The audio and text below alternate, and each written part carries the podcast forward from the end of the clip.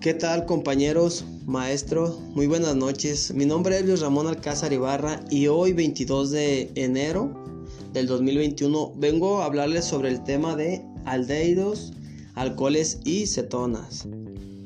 Estos tres ya, estos tres ya mencionados, haciendo una pequeña introducción, son compuestos muy básicos en la industria, tanto textil, alimenticia, entre otras.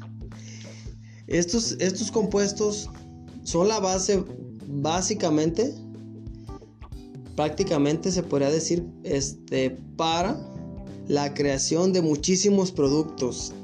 Si lo vemos, volteamos a nuestro alrededor, podemos observar que estos se utilizan en perfumes, productos de limpieza, productos alimenticios, eh, son para la creación de, de plásticos, de prácticamente para muchas cosas. Es decir, estos elementos son la base fundamental de la industria en todo aspecto, en lo que lo queramos ver. Estos compuestos se pueden, son prácticamente, pues, se podría decir que fundamentales en la creación de todo, todo lo que tenemos a nuestro alrededor, como ya lo mencioné. Estos compuestos son muy similares. Los podemos encontrar en sólidos y líquidos.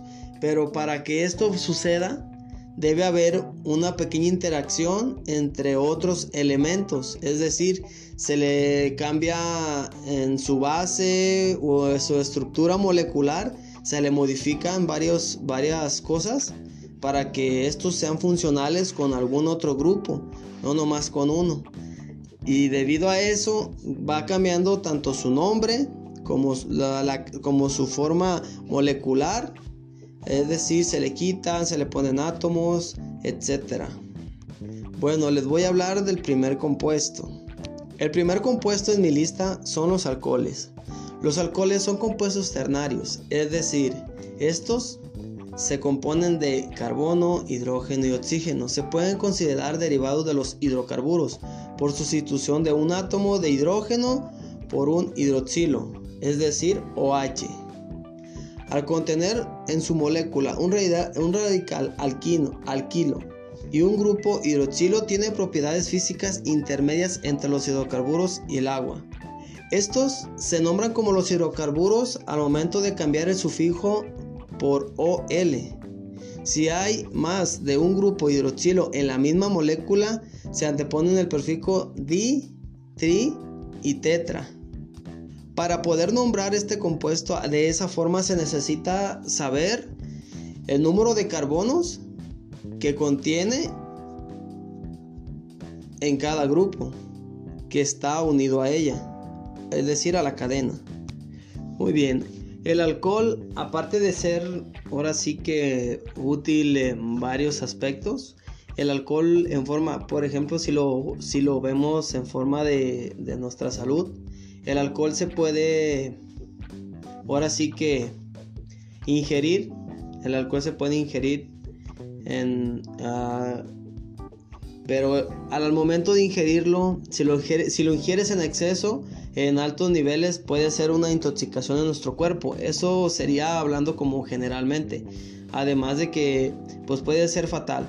El alcohol se aplica muchas veces también como forma farmacéutica para antibacteriales, antisépticos, etc.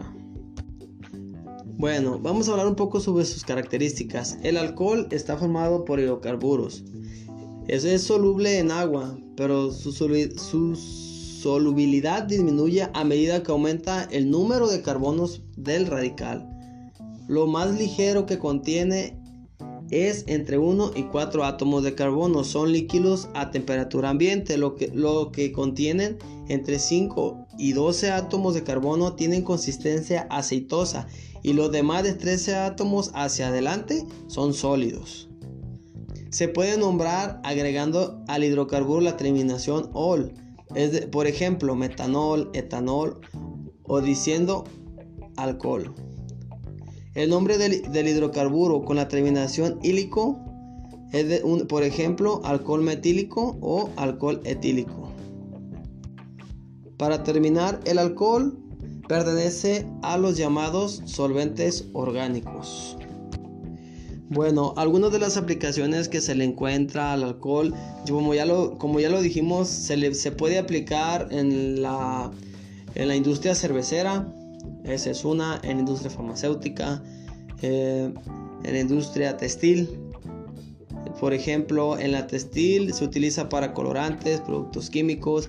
En la farmacéutica se, se aplica para antibacteriales, antisépticos y para en algunas otras cosas, por ejemplo, que se puede utilizar es en los anticongelantes, agentes espumagenos y en la, en la flotación de minerales.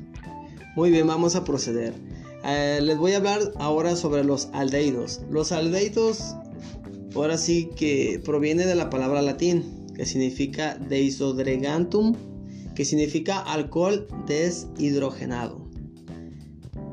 En este sentido, los aldehídos son compuestos orgánicos que se caracterizan por poseer el grupo funcional CHO, es decir, carbono, hidrógeno y oxígeno a diferencia de los grupos funcionales que contiene un grupo carbonilo, que es que este viene siendo y está compuesto por carbón y un doble enlace hacia el oxígeno.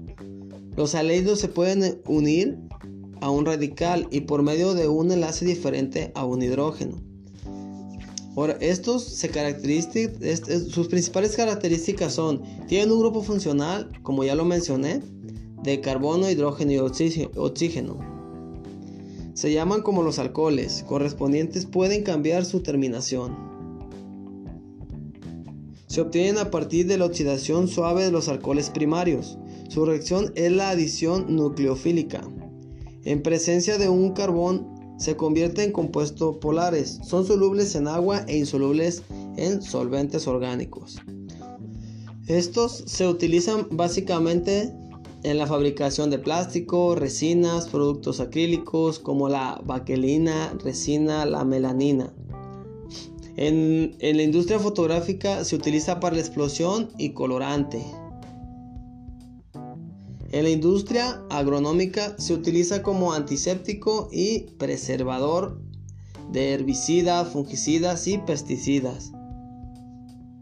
En la industria alimenticia y de perfumes, industria textil y industria farmacéutica son las cuatro industrias principales donde se utiliza este producto. Los aldehídos se podría decir que se nombran con la terminación ol, es decir, esto por alcohol.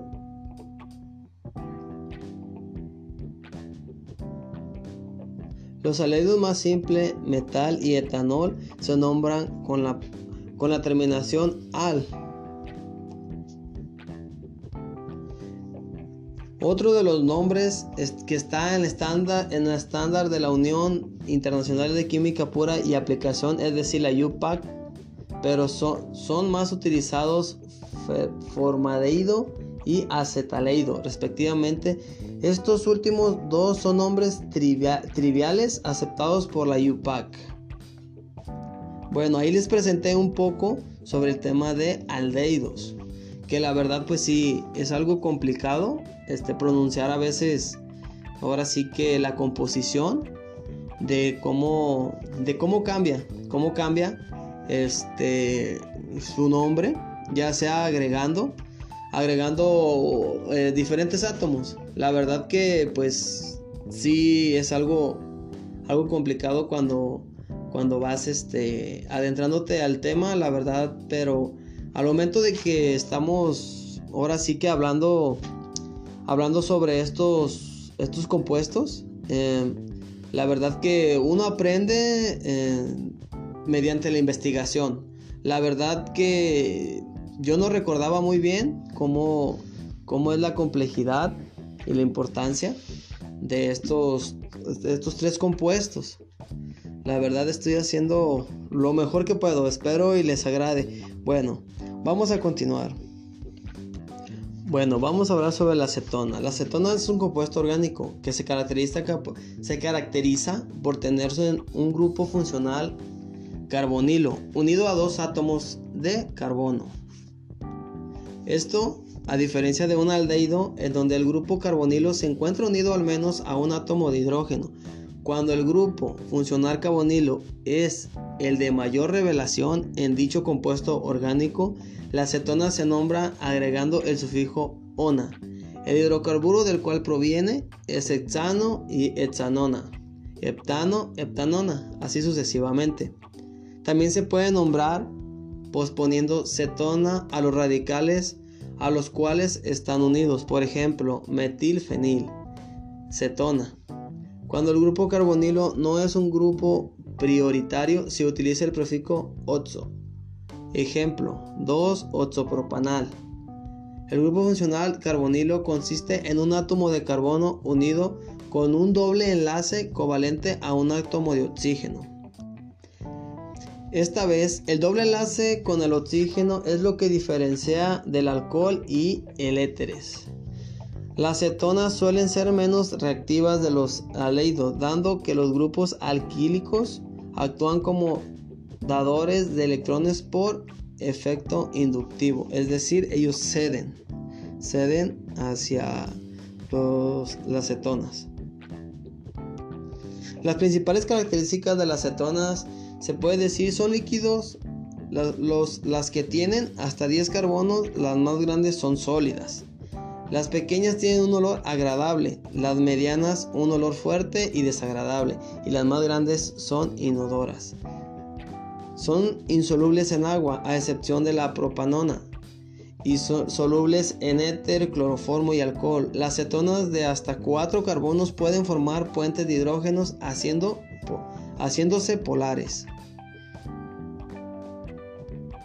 Es mayor que el de los alcanos de igual peso molecular, pero menos que el de los alcoholes y ácidos carboxílicos en iguales condensación. Esto estamos hablando del punto de ebullición. Bueno compañeros, pues la verdad espero, espero les agrade un poco mi podcast. La verdad es el primero que grabo. Yo sinceramente nunca, nunca, nunca había grabado uno. Ahora sí que trato traté más que nada de resumir un poco el tema porque el tema sí es algo extenso. Les voy a ser sincero, es algo pues ahora sí que complicado entender todo, todo esto de los nombres porque pues sí hay muchos nombres que la verdad yo no, no pues sí había escuchado pero ya no recordaba como tal y había unos que otros que sí desconozco. Entonces sí es algo difícil como después de varios años de ver este tipo de temas volver a retomar. Bueno, yo me despido. Mi nombre es Luis Ramón Alcázar Ibarra, como ya se los dije. Les dejo mi trabajo. Espero su retroalimentación y su opinión sobre el podcast, así para seguir mejorando. Muchas gracias y que tengan un excelente fin de semana.